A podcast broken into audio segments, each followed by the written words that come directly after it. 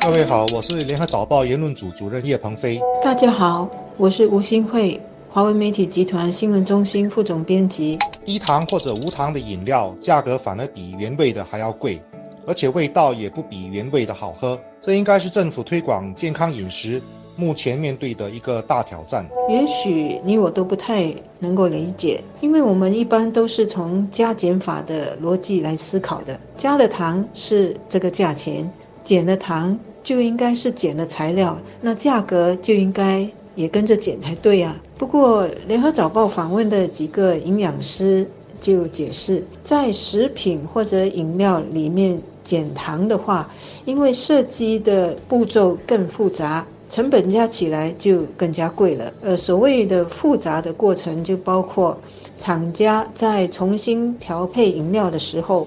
不单单需要征询专家的意见，也需要收集消费者对于新产品的看法，包括减了糖之后怎么确保食物和饮料保持应有的口感和顺滑度，这就会提高饮料的制作成本。其他成本呢，还包括替代材料的成本，例如有些厂商要用果胶和一些纤维塑胶。等等来取代糖，这些替代的材料和糖的作用一样，能够给食物或者饮料带来顺滑的口感。不过呢，它们的卡路里比较低，消费者就比较能够接受，特别是针对今天的健康生活来说。饮食习惯跟其他的习惯一样，都是不容易改变的，而且更不容易通过讲道理来改变。但是道理又不可以不讲。其实只要停下来想一想，为什么低糖或无糖？比高糖的原味价格更高呢？这看起来像是不合逻辑的现象，就值得消费者警惕了。照理说，减少糖分应该降低成本，可是相反的情况反而出现了。这是不是说低糖和无糖饮料所需要的生产成本比高糖的原味饮料还要高呢？如果价格是一个信号，这是不是代表原味的高糖饮料？价值反而比低糖和无糖的还要低呢？从这两种饮料对健康的影响，这似乎是一个合理的结论。不过，低糖或者叫健康饮食的价格会更贵的情况，既然是一个事实，就带来了两个问题：一个是怎么鼓励人们在做价格比较时更考虑到健康的重要。另一个同样或者是更重要的问题是，对于经济条件有限的个人和家庭，他们又怎么能够保持健康呢？事实上，已经有数据显示，糖尿病等等疾病是贫穷病，而不是富贵病。因为贫穷的人是没有能力重视营养均匀和较健康的饮食的。许多国家的快餐和快熟面。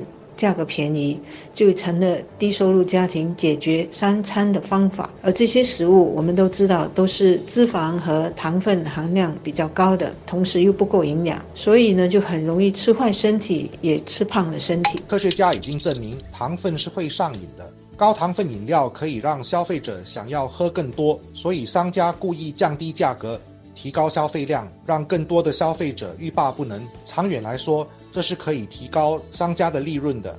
糖分对健康的伤害已经是一个不必再争辩的事实了。糖尿病对个人、家庭和社会的影响也越来越成为不能忽视的问题，所以才会讨论征收糖税的建议。高糖原味饮料价格比低糖和无糖的还要便宜，其实让征收糖税的做法变得更加合理。因为第一，这证明糖分让消费者上瘾的事实。也证明商家为了促进销量，在定价上采取这种看起来是违反生产成本逻辑的做法。英国的一个智库报告就提出了不同国家应对肥胖的方法。例如，如果对不健康的食物类别征收百分之十七的增值税，再用所收到的税款津贴蔬菜、水果等等较健康食物。